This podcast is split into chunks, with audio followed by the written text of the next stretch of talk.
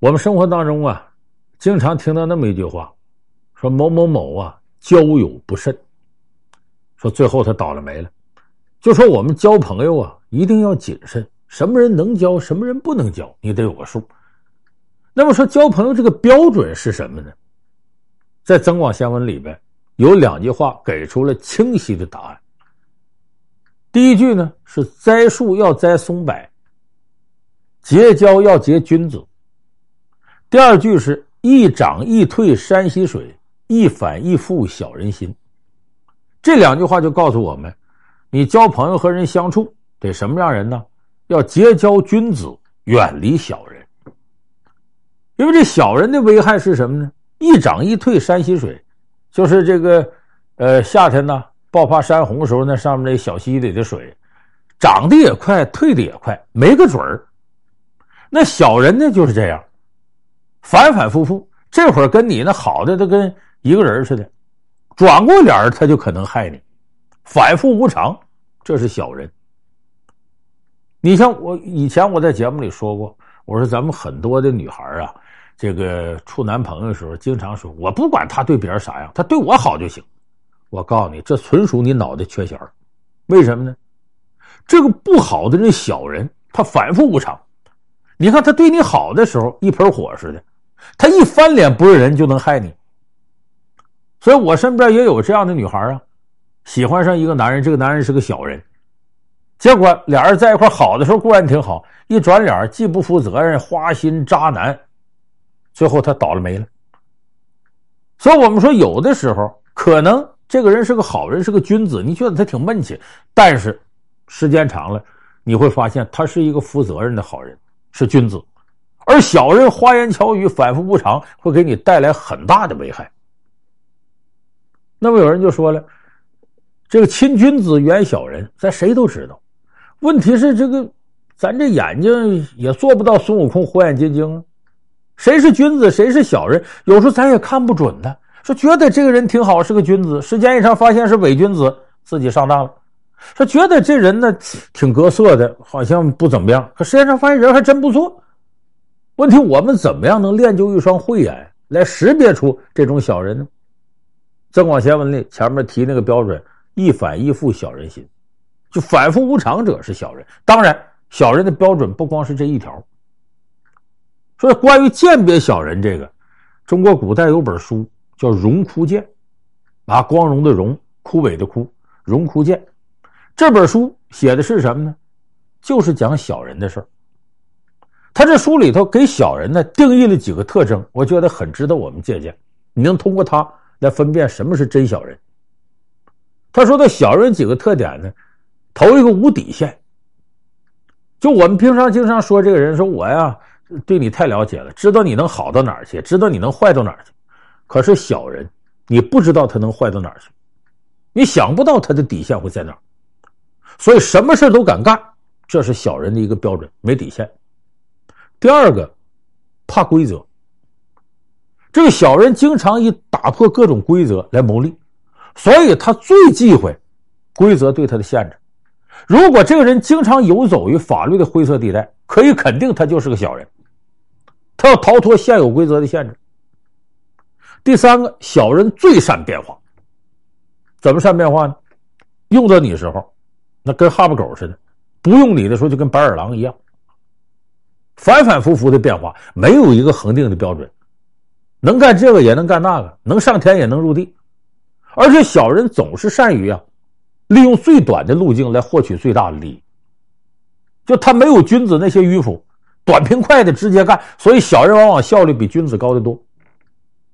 再有第四条，小人最喜欢的人是什么人？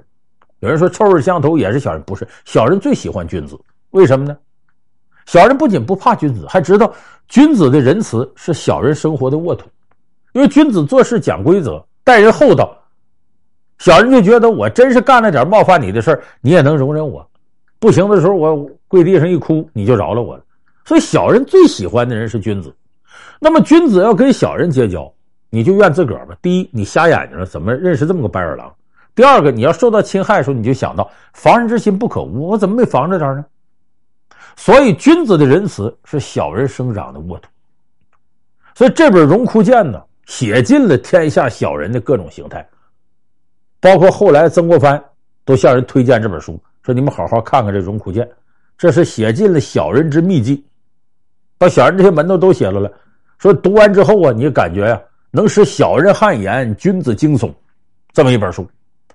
那么说这本书为什么写的这么好，抓的这么准呢？因为这书的作者就是个地地道道的小人。作者是谁呢？叫冯道。这个人是唐末呀到五代十国期间的人。他这个人本身，作者冯道就是个地道的小人，但是这个小人很复杂。你如果在他身边跟他接触，你发现呢？这是很好个人，很厚道个人。那怎么说他是小人呢？咱们给大伙介绍介绍这个非常独特的冯道。他能写《荣枯剑》，说明他对小人认识很深，他认识自己，也认识别人。这个冯道呢，刚才我说了，唐末到五代十国时，伺候过四朝十帝，就伺候过四个朝代的十个皇帝。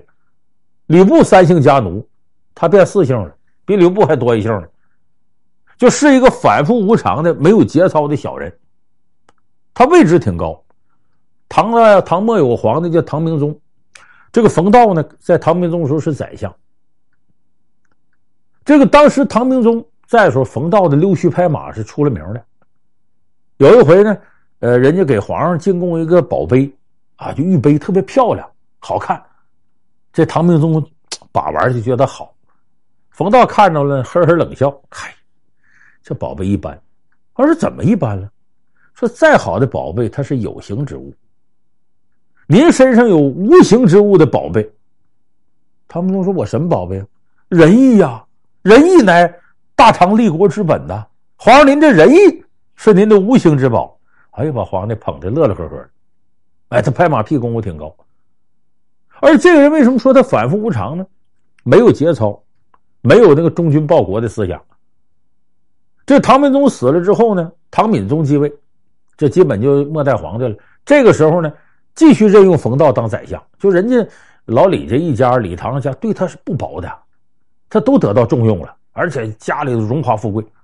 哎，这时候陆王李从珂起兵造反，这个冯道呢，审时度势一判断，李从珂得赢，唐敏宗必败，大唐要亡了，他干脆、啊，开门投降。奉这个李从珂为主子，李从珂一高兴，也封他为宰相。你看他带带红，所以这个人全无节操，甭管你对我咋好，我为了我利益，我转身我就能变。所以这是个小人吧？但是他身边的人没有说他坏话的，都觉得他好。为啥呢？他有的地方做的很到家。就你别看他是个小人，他有的地方他非常有心机，而且他是真心的。他对身边人好，他可不是虚情假意，怎么的？你看他对身边的人，他能做到什么？他得到的俸禄，家里头无论是仆人呢、看门的，一个锅里吃饭，就大家伙是一样。他不搞特殊化，跟着部队出去打仗去呢，他不自己住这个什么公馆呐、什么营房啊，当兵的睡在干草上，他就睡在干草上。他老父亲去世的时候，他回乡吊孝。看着乡邻谁家苦，自己掏钱买粮食赈灾；谁家孤儿寡母的，那地种不了，他半夜三更去给人锄地去，那是真干。所以他身边人呢都说他好，这高明在哪儿呢？兔子不吃窝边草。你看那土匪绝对不劫自己山底下周围的百姓，为啥？官府打来的时候，这些百姓觉得土匪对我们不错，不抢我们，给我们点东西，我们得护着他。所以真正精明的小人。兔子不吃窝边草，他肯定有个保护层。而且还有一点，一般人很难做到。他不反复无常吗？很多人说的是小人。有人在街上牵头驴，在驴脸上挂着个牌子，上面写着“冯道”，就讥讽冯道：“你是个畜生。”结果有人告诉冯道，那下人就以为他肯定得把这人杀了，怎么着？冯道微微一笑：“哎呀，天底下同名同姓人多了，那冯道不一定就指我，人说不定啊，这驴丢了，人家挂着牌找主人呢。”哎，说这驴是冯道的驴，你们谁看着给领回去？他这是什么意思？如果他真把这人杀了，那会有更多人攻击他。啊，你看，说到你痛处了吧？你对号入座了吧？冯道装聋作哑，不把这当回事，其实他这点很聪明。所以我告诉大家，小人没几个是笨蛋。小人至少有小聪明，有的人还是大聪明。这个冯道就是大聪明的人，所以这样的小人在你身边，你就不容易识别。你得看大是大非过程当中，他的立场节操到底是什么样。所以我们说，这是就是你看着伪装的像个君子、忠厚长者的小人，还有的小人呢，他才气很大。有的你记住，天底下小人，君子里头有很多笨蛋，但小人基本上都不是笨蛋，都有点聪明，有的甚至很有才华。你像大奸大恶的人，往往都是有才华的人。我举个例子，咱们很多朋友知道，中国历史上有个伟大的科学家叫沈括，石油就是他发现的。他写本书《梦溪笔谈》，那是百科全书式的，而且沈括文采各方面都到位。我后来曾经研究过沈括这人，发现东西方一比较。要在西方找一个像沈括这么全面的学者，恐怕只有文艺复兴时期的达芬奇能跟他相提并论。这确实是大才，但沈括呢是个地道的小人。他原来呢跟王安石关系很好，王安石当宰相的时候，哎，溜须拍马的。等王安石变法失败了，失势了，他马上站出来骂王安石，坚决划清界限。啊，就跟文革当中一些小人的表现一模一样。而且他呢阴险，坑人算坑到家了。苏东坡呢，因为这个皇上不喜欢，那给他贬到杭州去了。正好沈括呢，以这个中央督察的名义呢，视察浙江农田水利建设，就到杭州了。到杭州，苏东坡殷勤招待他。虽然两个人政治见解不一样，但毕竟是老朋友嘛。完了，他就问苏东坡最近又写什么了。苏东坡就拿出这些诗词来。沈括哎，我就喜欢你的，都给抄下来了。抄下去回去他研究，这诗词里哪块是讽刺朝廷哪个大臣，哪个是讽刺。这皇上的，哪个是呢？说一些时弊的，他把这些都摘出来。他也是文化人呢，对用这些典故他熟悉，一条一条写下来，然后汇报给皇上，打小报告说：“你看苏东坡恨你呢。这咱们文革时候不有这样人吗？都是文化人，告密说他写什么东西怎么影射你？你这这个东西是真是小人，这是。后来皇上也认识沈括，原来你还干这事一点点疏远他了，那是活该。”所以我说，这个小人呢，有时候伪装起来你不容易发现他。